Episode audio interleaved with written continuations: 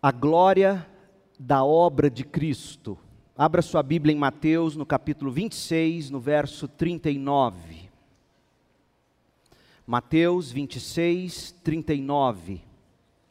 A glória da obra de Cristo. Hoje nós vamos pensar sobre a obra de Cristo. À noite, se Deus permitir, a glória da ressurreição de Cristo. E encerrando a série, no próximo domingo, Deus permitindo, pela manhã, a glória dos ofícios de Cristo: profeta, sacerdote e rei. Tá certo?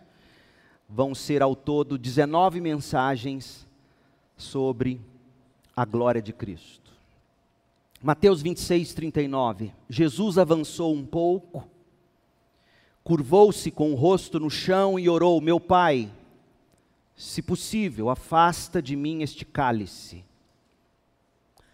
Contudo, seja feita a tua vontade e não a minha.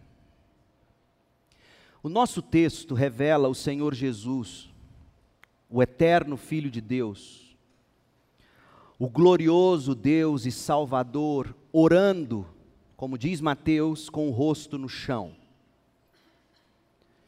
Nesta postura de profunda humildade na oração, Jesus estava colocando a vida dele diante do Pai. Colocando a vida numa forma honesta, em total honestidade, em total rendição. Não era para menos. Ele enfrentaria a mais severa tentação de sua vida na cruz. E até aquele ponto, Aqui no Getsemane, esta sim era, até aquele momento, a maior de todas as tentações. O momento em que Cristo se preparava para cumprir o ponto culminante da missão de vida dele, que era ser crucificado e tomar sobre si os pecados do mundo. E ele menciona o cálice, dizendo: Se possível, afaste de mim esse cálice, mas seja feita a tua vontade, não a minha. O cálice nas Escrituras é símbolo da providência ou do destino divinamente determinado. Havia o cálice que José do Egito utilizava, não sabemos se ele fazia uso daquele cálice com fins de adivinhação, mas era este o costume, e então cálice nas Escrituras relaciona-se a isto, a, a, a, provisão, a providência, o destino determinado por Deus, seja este destino bênção ou destruição, ira ou salvação. Por exemplo, bênção, Salmo 16, 5. Tu, Senhor, és minha herança meu cálice de bênçãos, ou seja, a providência do Senhor para a minha vida é de bênçãos. Destruição, Jeremias 25, 15. Pegue da minha mão este cálice cheio do vinho de minha ira, e faça que bebam dele todas as nações, as quais eu o enviar. Está falando aqui de guerra, de destruição, verso 16. O cálice fala, fala de salvação, Salmo 116, 13. Celebrarei meu livramento e louvarei o nome do Senhor, ou seja, tomarei o cálice da minha salvação. Ira, Isaías 51, 17: Desperte, ó Jerusalém, você bebeu do cálice da ira do Senhor, bebeu do cálice do terror. E aqui em Mateus 26, 39 o cálice tem a ver com a providência de Deus, no sentido de levar Cristo ao sofrimento da cruz, ou na cruz. Wayne Gruden, ele define expiação, que é o que Cristo faria na cruz, ele define expiação nos seguintes termos: expiação é a obra que Cristo realizou através da vida, e da morte dele. Era necessária, a pergunta, portanto, tem que ser esta: era necessário mesmo que Cristo morresse? qual foi a causa última que levou Cristo a vir para este mundo e morrer pelos nossos pecados?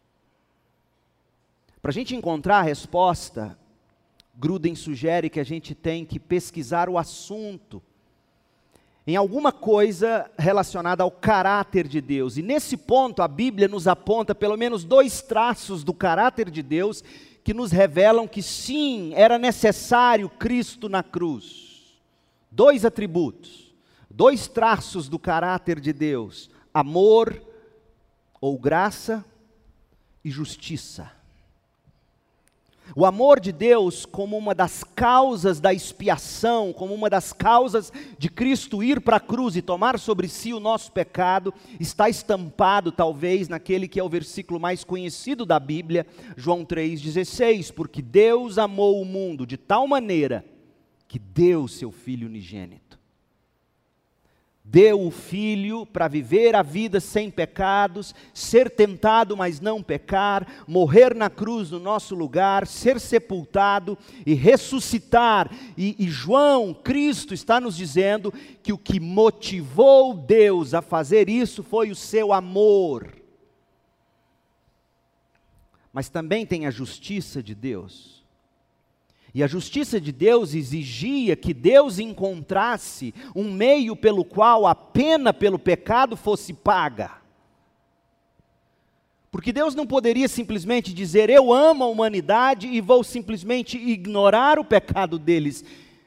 Esse não seria um Deus santo, ele não seria um Deus justo, seria um Deus com duas palavras. Até porque Deus havia dito: no dia em que vocês comerem do fruto, certamente morrerão. Então, como é que Deus poderia simplesmente dizer: não, eu vou mudar de ideia? Então, Paulo explica que a justiça de Deus é a razão pela qual Deus enviou Cristo para ser propiciação pelos nossos pecados. E propiciação significa que Cristo se tornou um sacrifício no nosso lugar, um sacrifício que toma sobre si mesmo a ira de Deus, de modo que o sacrifício dele se torne propício a nós. De forma que o sacrifício dele se torna aplicável, favoravelmente aplicável a nós. Portanto, graça ou amor e justiça como motivadores para Deus enviar seu filho está claramente escrito em Romanos 3, 25 e 26. Olha o que diz o texto. Paulo escreve em Romanos 3, 25 e 26: Deus apresentou Jesus como sacrifício pelo pecado, como propiciação pelo pecado, ou apresentou Cristo no lugar de expiação com o sangue que Cristo derramou, mostrando assim sua justiça em favor dos que creem, ou seja, Deus não é um Deus que simplesmente varre para debaixo do tapete os nossos pecados. Custa caro para Deus o perdão, porque Ele é justo. No passado, Deus se conteve e não castigou os pecados antes cometidos, pois planejava revelar sua justiça Cristo no tempo presente. Com isso, com Cristo, Deus se mostrou justo, condenando o pecado, e amoroso, gracioso, justificador, declarando justo o pecador que crê em Jesus. Ouça o que Paulo está dizendo. Paulo está dizendo que Deus perdoava pecados no Antigo Testamento, como Joaquim destacou no final da escola bíblica dominical. Deus perdoava pecados no Antigo Testamento, mas como? Mediante a fé naqueles sacrifícios que simbolizavam o sacrifício do Cordeiro de Deus que tira o pecado do mundo e que estava por vir. Mas ouça, nenhuma pena havia sido ainda paga de fato com aqueles sacrifícios de animais. Aqueles sacrifícios de animais apenas simbolizavam o sacrifício do Cordeiro de Deus, que é o Cristo.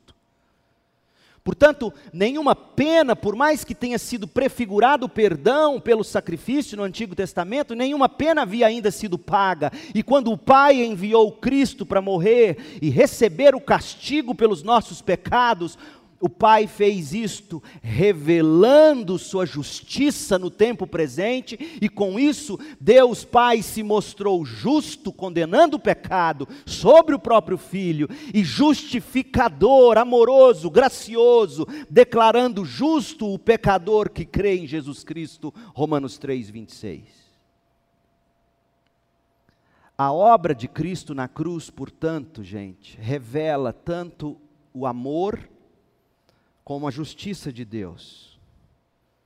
Em outras palavras, o amor e a justiça de Deus foram a causa última da expiação, foram a causa última da morte de Jesus Cristo na cruz. No entanto, como bem colocou Wayne Gruden no livro dele, Sistemática, não adianta a gente perguntar qual dos dois é mais importante, se a justiça ou se o amor de Deus. Sabe por quê? Porque sem amor, Deus nunca teria dado nenhum passo na direção de nos salvar. E sem a justiça, Deus não teria cumprido a exigência da lei, a saber, o cordeiro teria que morrer no nosso lugar.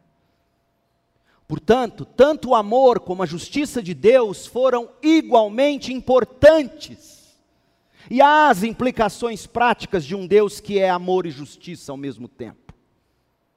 As implicações práticas disso para a maneira como corrigimos filhos. Amor e justiça. Graça e verdade. Agora, outra pergunta. Haveria alguma outra maneira de Deus salvar os seres humanos além de enviar seu filho para morrer no nosso lugar? Antes de responder isso, é importante a gente entender que não havia em Deus nenhuma necessidade de nos salvar. Segunda de Pedro 2:4. Pois Deus não poupou nem os anjos que pecaram, lançou os anjos que pecaram no inferno, em abismos tenebrosos, onde ficarão presos até o dia do julgamento. Olha aqui para mim. Você nunca leu esse texto se perguntando: por que, que Deus já não fez isso com a humanidade? Ele poderia ter feito. E na minha cabeça finita, limitada, só há uma razão para explicar por que, que Deus não nos lançou no inferno direto, como fez com os anjos que pecaram. Porque a cruz, desde antes da fundação do mundo, era o meio de Deus estampar de forma inigualável graça e amor. É a única maneira.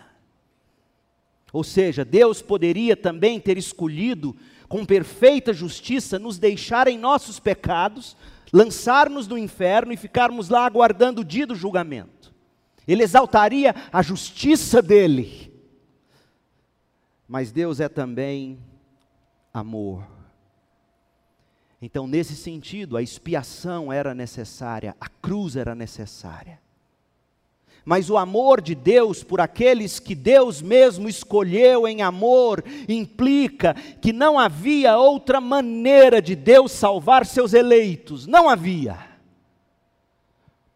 E aí Gruden nos explica: a expiação não era absolutamente necessária mas como consequência, entre aspas, da decisão divina de salvar alguns, a expiação era absolutamente necessária. A expiação não era absolutamente necessária, porque se Deus quisesse não salvar ninguém, ele seria justo. Certo? Certo? Mas ela é absolutamente necessária, porque o Deus justo também resolveu revelar seu amor. Por isso, a resposta para Jesus, a pergunta que Jesus fez ao Pai: Pai, se possível, afasta de mim este cálice. Pai, haveria outra maneira que não a cruz? E o silêncio do Pai responde: Não.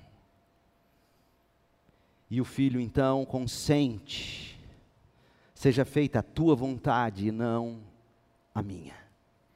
Aqui nesse texto, Mateus parece nos demonstrar que não era possível para Jesus evitar a morte. Não era possível para Jesus evitar a cruz que estava por vir. Este era o cálice de sofrimento que a providência divina havia estabelecido para o filho e ele de coração abraçou. Veja que ele não foi coagido, porque ele vai dizer no Evangelho de João: a minha comida, a minha bebida, meu grande desejo é fazer a vontade de meu Pai. Se fosse possível evitar a cruz, certamente que Deus teria poupado o filho da cruz.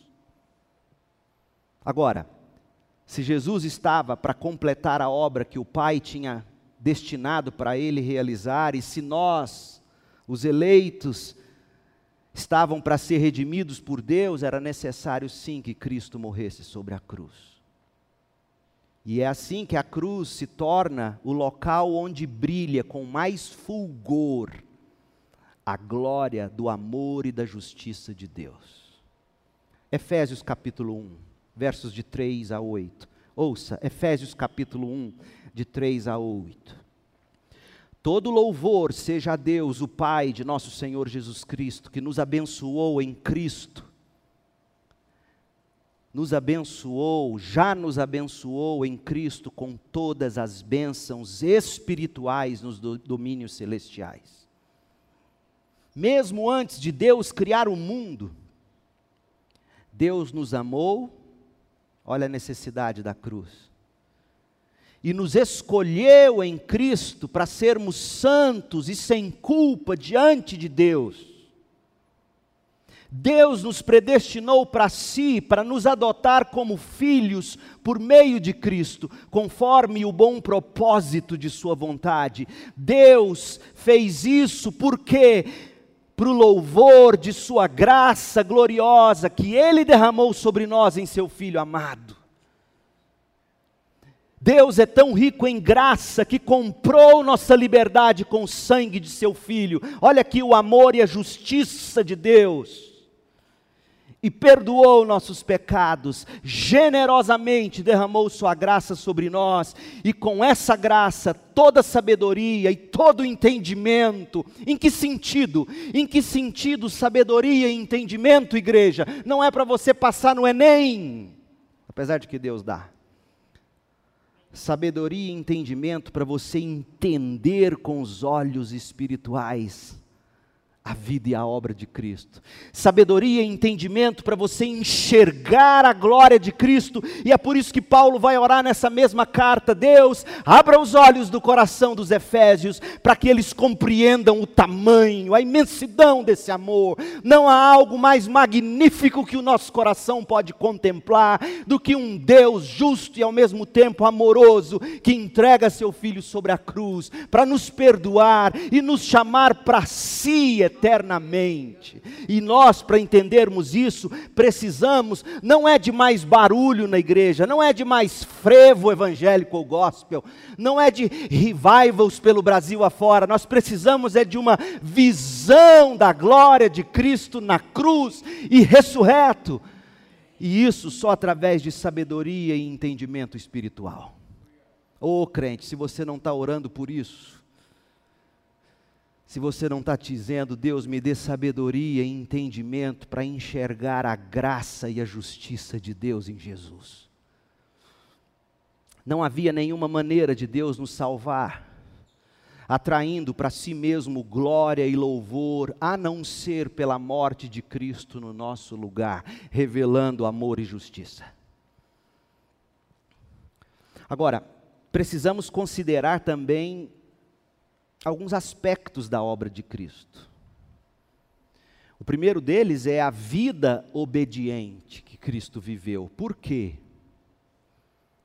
Porque a vida obediente de Cristo no nosso lugar, vida esta que Cristo obedeceu às exigências da lei no nosso lugar, Cristo perfeitamente obediente à vontade do Pai, como nosso representante legal, ou como os teólogos antigos falavam, nosso representante federal. Tendo sido Cristo perfeitamente obediente à vontade do Pai, Ele obteve para nós a justiça. Ou seja, eu e você nunca conseguiremos ser justos. E você já parou para pensar o quanto a gente sente desejo de se mostrar justos para as pessoas? O que eu quero dizer com isso? O quanto a gente tem uma necessidade intrínseca de não admitir que a gente também erra. Você já viu? Isso é justiça própria. O fato é que a gente sempre erra. Por exemplo, você vai aconselhar um casal, um casamento, e aí você pergunta: quantos por cento você acha que você tem de culpa nessa briga? Ah, pastor, 1%. Eu falo, e você acha que isso te exime? Porque no seu 1% de culpa, você tem 100% de culpa. Nós nunca vamos conseguir ser justos, mas Cristo foi. E por isso, Paulo escreveu, Filipenses 3, verso 9, verso 7, pensava que essas coisas eram valiosas, as coisas do judaísmo, a justiça própria, mas agora considero insignificantes por causa de Cristo. Sim, todas as coisas são insignificantes comparadas ao ganho inestimável de conhecer Cristo Jesus, meu Senhor. Por causa de Cristo, deixei de lado todas as coisas e as considero menos que lixo, a fim de poder ganhar a Cristo e, e, em Cristo ser encontrado. Não conto com a minha própria justiça. É impossível você se chegar diante de Deus dizendo que você tem condições. É impossível.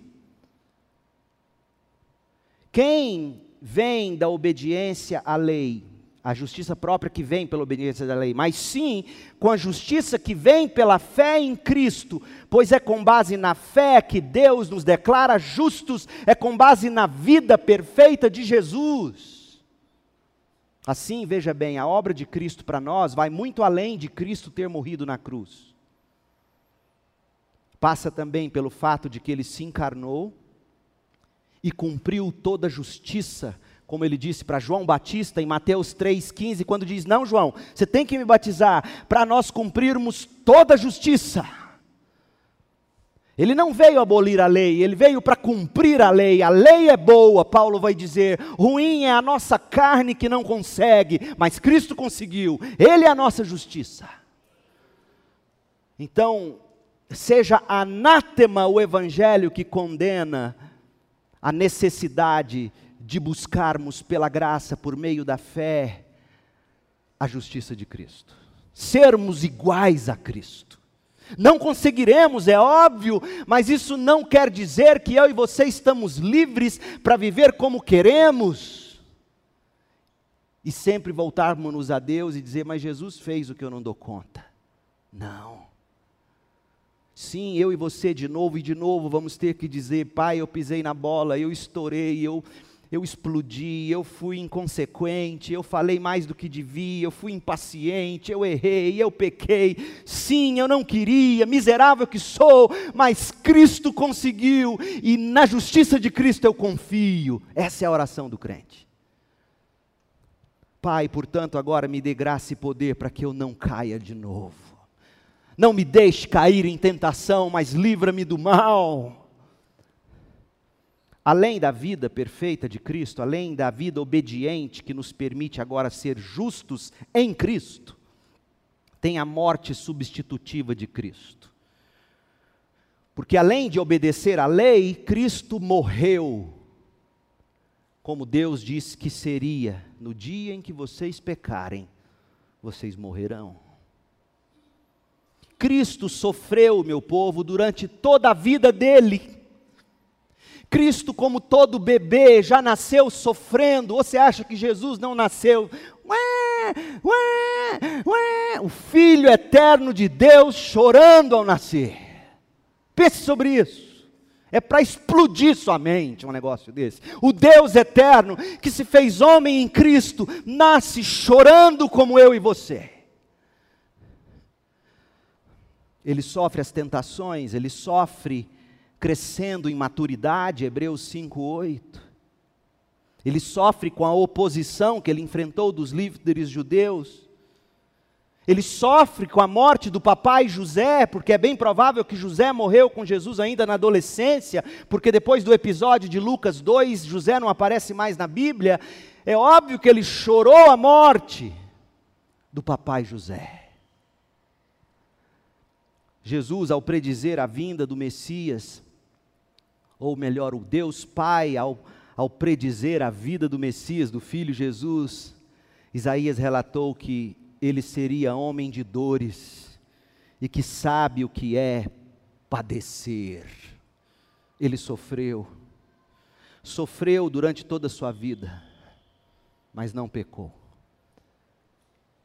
Tornou-se assim a nossa justiça. Mas ele sofreu sobre a cruz, o sofrimento de Jesus se intensificou à medida em que ele foi se aproximando da cruz. Ele compartilhou com os discípulos algo de tamanha agonia que eu e você, louvado seja Deus, por isso jamais conheceremos, se você está em Cristo. Mateus 26, 38, Jesus vira para o Pai e diz: Pai, a minha alma, a minha alma está profundamente triste até a morte. Ah, pensa numa depressão. Pensa numa angústia, pensa numa ansiedade, um algo angustiante, como dizia minha vovó Frauzina, aperta o peito. Ele sofreu essas angústias mas foi especialmente sobre a cruz que o sofrimento de Cristo atingiu seu clímax. Pare para pensar sobre o tipo de dor que Jesus sofreu sobre a cruz. Leia, eu não vou descrever para não tomar nosso tempo, mas dá um Google depois e pesquise sobre dor, sofrimento na crucificação. Os pregos, as cãibras, as dores musculares, a dificuldade respiratória e, por fim, a morte por asfixia. Você que é asmático, talvez se, como eu sou, imagina o que é você perder o ar. A dor de carregar o pecado o fato de Jesus levar sobre si mesmo todo o mal, pensa bem, todo o mal contra o qual a alma dele se rebelou durante a vida inteira, dizendo não, não, mas sobre a cruz ele toma sobre si sem pecado a dor de carregar o pecado. Odiava profundamente o pecado, era sem pecado, nunca pecou, mas tomou sobre si o nosso pecado, a dor de carregar o pecado, a dor de tomar uma culpa que não é sua. Você já sentiu isso? Ah, se você já foi acusado de algo que você nunca fez. Dói, não dói? Eu não fiz isso, nunca fiz isso. Dói, mas Cristo tomou sobre si todas as culpas que não eram dele a dor do abandono. Abandono pelos discípulos, pior, abandono pelo pai. Deus meu, Deus meu, por que me desamparaste? Isso, isso nos revela que Cristo atingiu o ponto de ficar completamente afastado da única fonte capaz de trazer paz à alma, Deus. A dor também de suportar sobre si a ira de Deus a ira de Deus, o Senhor do universo, o Criador de todas as coisas, derramando sobre o Filho a fúria da sua ira, Cristo se tornou o objeto do intenso ódio e da vingança de Deus. Oh, meu povo, nós não temos noção, e graças a Deus por isso. Nós não sabemos o que é morrer doendo na cruz Nós não sabemos o que é carregar o pecado que não é nosso, a culpa que não é nossa, de todo mundo. Nós não sabemos o que é Deus nos abandonar, porque hoje eu e você, como diz o Salmo, 139, lá no mais profundo abismo Ele está conosco, no mais alto Ele nos acompanha, Ele nunca nos abandona. Eis que estarei convosco todos os dias da minha vida, eu enviarei o meu consolador. Cristo ficou sem isso. A gente não tem noção. A dor de suportar a ira de Deus.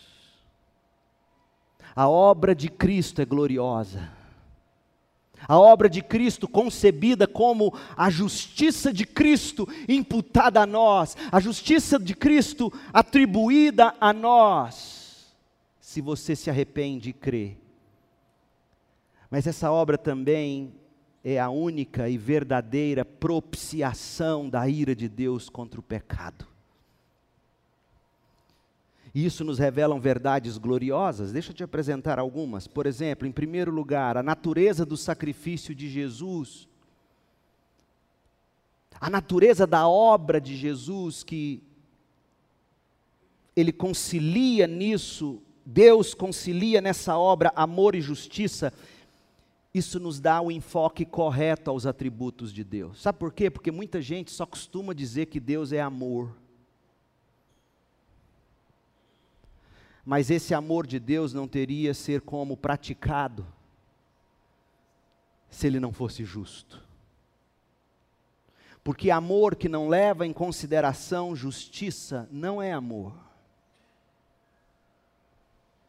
É libertinagem, é anarquia. Além de aumentar a nossa apreciação pelo amor de Deus, a obra da cruz nos faz enxergar o quanto justiça é caro para Deus. Seja a sua justiça guiada pelo amor e seja o seu amor pautado pela justiça.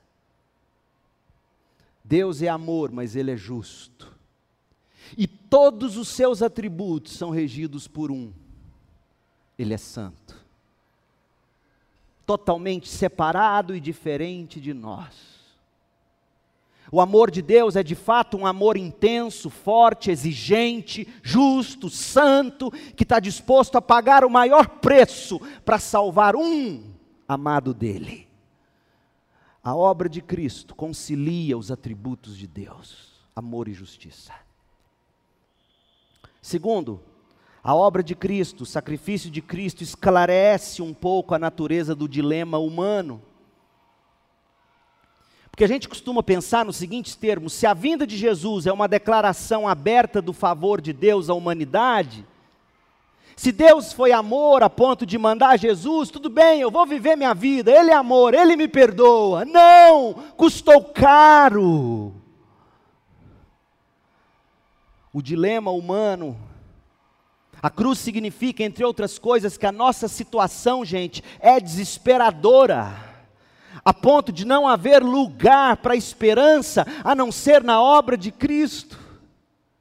Nós éramos, por natureza, filhos do diabo, guiados por ele, pelo mundo, pela carne, pelo diabo, e diz Efésios 2, de 1 a 3, nós merecíamos a ira, a condenação. Mas se você quer provar do amor de Deus e não o ódio e a ira justa, você tem que ir para a cruz. A melhor definição de amor, diz John Stott, não está no dicionário, está no Calvário. É na cruz que você encontra o amor de Deus, e é na cruz que você enxerga o quanto custou caro amar. Amar custa caro, gente. Pais e mães sabem disso melhor do que ninguém. Como custa caro amar. E eu não falo só de dinheiro. Eu falo do sofrimento de ver um filho sofrer. Eu falo das noites de sono perdidas em ver um filho se extraviar. Como custa caro amar. O amor de Deus não é barato. custou o sangue do filho. Portanto, não seja daqueles que banaliza a justiça de Deus, tornando o amor de Deus água com açúcar. O amor de Deus não é chá de erva cidreira, é biotônico fontoura. Custa caro, sustante. Você não sabe o que é isso? Pesquisa aí com seus avós, você vai descobrir. Terceiro lugar, a verdadeira natureza do Evangelho emerge, surge da compreensão da obra de Cristo. E aqui eu tenho que ser muito cuidadoso e dizer tudo certinho. O Evangelho, gente, ele não é apenas uma possibilidade para você conquistar alegria na vida, plenitude nesta vida, como tantas pessoas pensam e pregam. O Evangelho não é uma solução para o que anteriormente era problema difícil e frustrante, mas agora em Cristo, pela graça, Ele resolve meus problemas. O Evangelho é, na realidade, algo muito mais profundo, algo relacionado a Deus. Com base no que, e somente no que, as outras bênçãos da salvação se seguem. J. I. Packer escreveu no livro dele, Conhecimento de Deus, ele diz assim: o Evangelho realmente traz soluções para os problemas secundários da vida,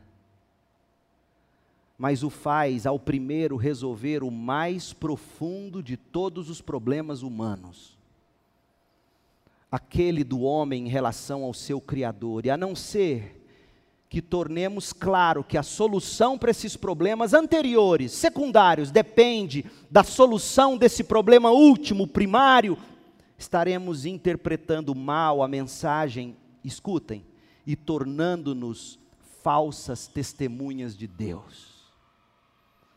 Quantos pregadores, falsas testemunhas de Deus, prometendo em primeiro lugar o que o Evangelho nunca prometeu.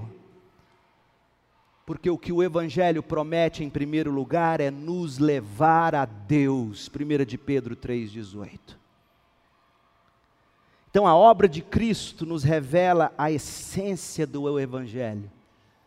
Deus precisava cumprir sua justiça, Deus precisava demonstrar seu amor. Em quarto lugar, a natureza da obra de Cristo como propiciação pelos nossos pecados também tem influência sobre a nossa ética, a nossa vida diária.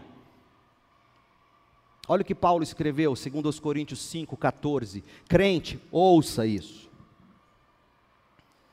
Você que está entrando para a faculdade agora, você que está saindo da faculdade, você que, que tem conquistado coisas na vida, ouça, ouça o que significa a obra de Cristo na sua vida. Ouça. Segundo os Coríntios 5:14, de qualquer forma, o amor de Cristo nos impulsiona, porque cremos que Cristo morreu por todos, também cremos que todos morreram. Ele morreu por todos para que os que recebem sua nova vida, ouçam, para aqueles que recebem a vida de Cristo, não vivam mais para si mesmos. Se você morreu em Cristo, você recebeu nova vida, e essa nova vida significa que você não vive mais para si, para os seus sonhos, para os seus planos, mas para Deus tudo se torna de Deus, seus filhos, sua casa, seu dinheiro, sua família, sua família inteira e você em Cristo não vivem mais para a família, vivem para Cristo.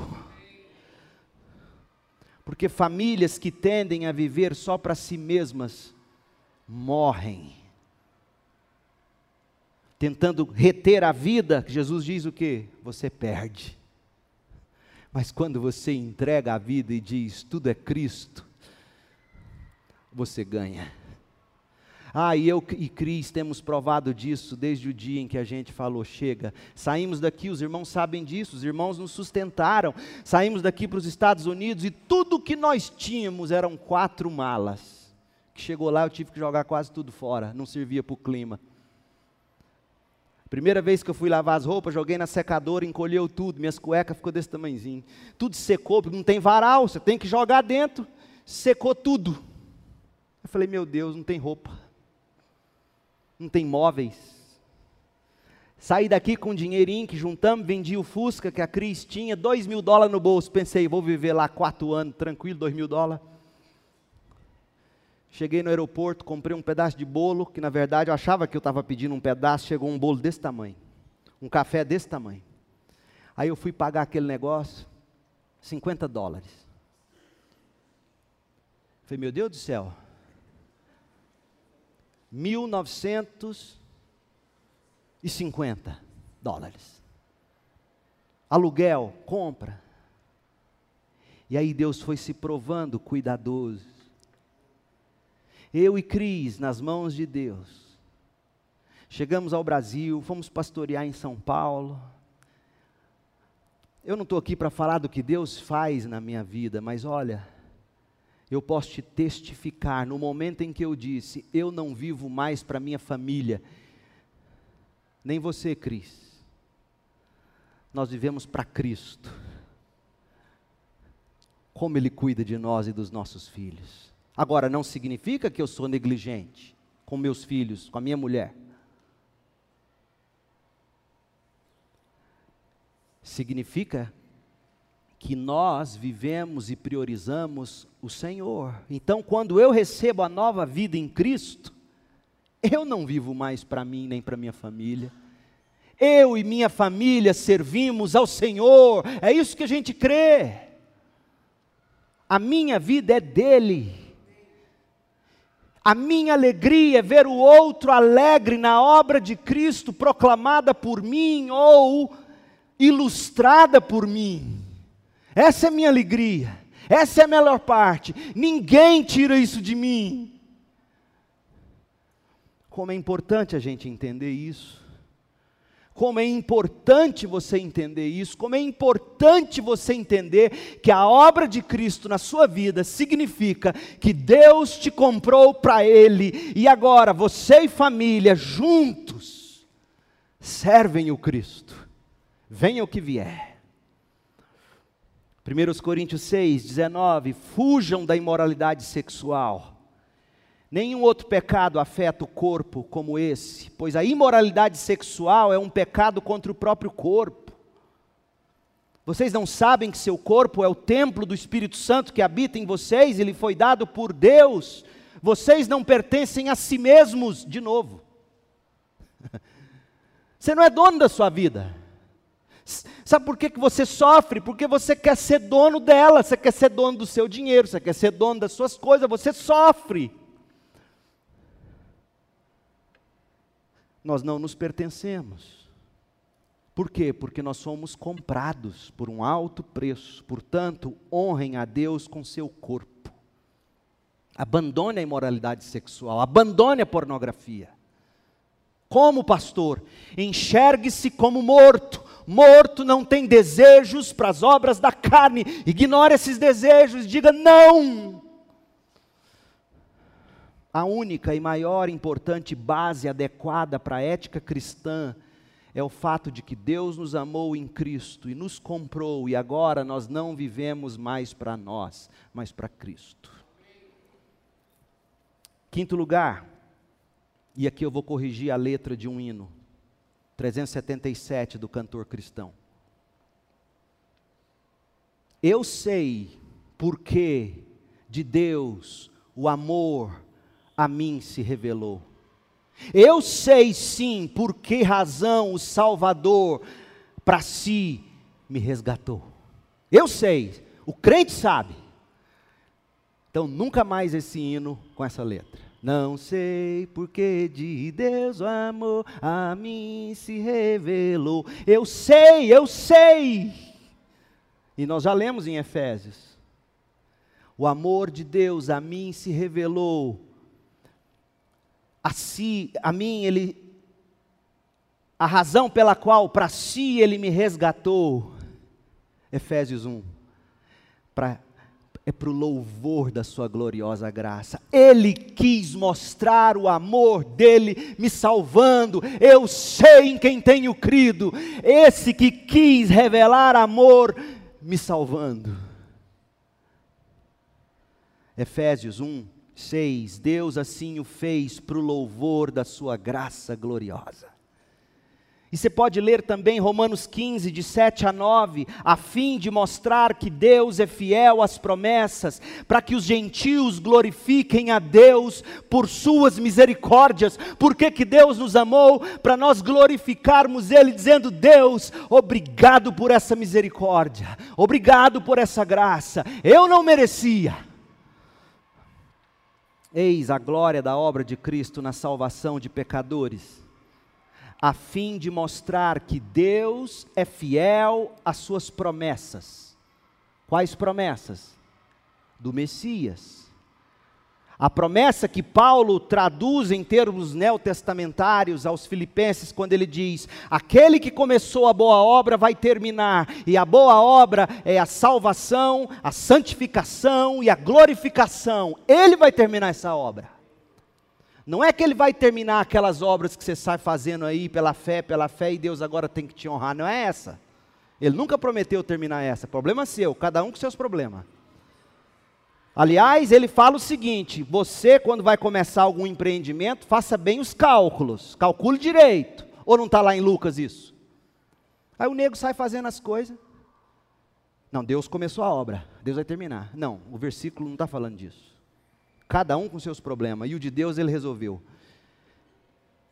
Ele me amou antes da fundação do mundo, ele me escolheu, ele me chamou, ele me regenerou, ele me deu arrependimento e fé, Ele está me santificando, Ele vai me glorificar, e se eu acordei crente, se eu vou acordar crente, é porque Ele não vai deixar um dos seus se perder. Essa é a grande promessa da obra de Cristo. E aí, quando eu tenho essa consciência, eu vivo a vida para Ele, porque ela não é mais minha. E o mundo olha para mim e diz: Como é que você consegue louvar a Deus sofrendo tanto assim ainda? Sabe o que o mundo mais precisa ver? Ouça, crente. Não é de crente batendo no peito dizendo o quanto é próspero, qualquer pagão quer prosperidade. Nenhum pagão se impressiona com as suas riquezas. Sabe o que impressiona um pagão? É ele ver você perdendo bens, família, como a gente canta no hino Castelo Forte. É ele ver você perdendo tudo como Jó. E você dizendo: Nu eu saí do ventre, nu eu volto, bendito seja o nome do meu Senhor e do meu Salvador Jesus Cristo. Isso impressiona o mundo. Mas será que a gente quer isso? Eu termino te fazendo duas perguntas. Primeira, você se constrange diante desse, desse amor? Porque o amor de Deus tem que nos constranger. Você não se estremece, segunda pergunta, diante de tamanha justiça? Olha o quanto custou nos amar. Você não não se rende a tanta sabedoria, conciliando amor e justiça no filho. Oh, meu povo, isso aqui é para deixar a gente acordados por noites e noites. Como nós não conseguimos, por causa do pecado que em nós ainda habita. Saiba você que o corpo glorificado que nós vamos receber vai nos permitir regozijarmos-nos com isso por toda a eternidade. Esse será o grande prazer dos crentes. E se alguém perguntar para você, mas que Deus é esse que é amor e manda as pessoas para o inferno? Primeira pergunta que você tinha que fazer para essa pessoa é o seguinte: você já foi lá no inferno para perguntar o que, que eles estão achando de Deus? eles continuam odiando Deus, blasfemando contra Deus, do jeito que foi a vida inteira, porque aqueles que vêm a mim de maneira nenhuma lance fora, diz o Senhor. Se estão lá é porque nunca quiseram, e mesmo no inferno, nunca quererão. Agora, quem está no céu e você chega lá e faz uma entrevista, ele vai dizer: Deus me trouxe. Porque eu me lembro, eu sentado na sarjeta em Edéia, bêbado como uma cabaça, E Deus me achando quando eu não estava procurando, quando eu não queria, quando eu odiava, odiava crente, odiava pastor, xingava crente. Deus me salva e na mesma noite Ele põe no meu coração: você vai pregar meu evangelho. É milagre. Glorifica a Deus por tamanho amor. Trema diante de Deus por tamanha justiça. Regozije-se em Deus por indescritível sabedoria. Vamos orar para a gente almoçar. Ó oh Deus, que maravilha é a obra gloriosa de Jesus Cristo. Como nós te agradecemos e como nós te pedimos, aplica isso a nós, faça-nos enxergar isso. Faça-nos alegrar nisso. Ó Deus, dá-nos a devida gratidão por tamanha misericórdia e amor. Dá-nos dá-nos o devido tremor e temor diante de tamanha justiça. Faça-nos compreender e encantar com tamanha sabedoria, conciliando atributos que aos nossos olhos são tão irreconciliáveis: amor e justiça. Mas o Senhor concilia no Filho. E não só possibilita sim a nossa salvação, como também nos ilustra como a gente tem que usar de amor e justiça, repartindo o Evangelho aos outros. Dá-nos sabedoria, ajuda-nos durante essa semana a encontrar alguém para falar dessa obra gloriosa de Cristo. Ó Deus, incomode cada um dos meus irmãos. Não os deixe em paz essa semana. Até que cada um abra a boca e o coração e fale dessa obra a alguém para que o gozo do meu irmão e da minha irmã se complete ao declarar quão gloriosa é a obra de Cristo, e para aqueles que haverão de ouvir através dos nossos lábios, para que eles se arrependam e creiam para a salvação. Ó oh, Deus, dá-nos almas essa semana. Nós oramos em nome de Jesus. Que a graça desse Cristo glorioso, que o amor desse Pai tremendo e que a consolação inimaginável do Espírito estejam sobre nós, hoje e para sempre, em nome de Cristo Jesus. Amém.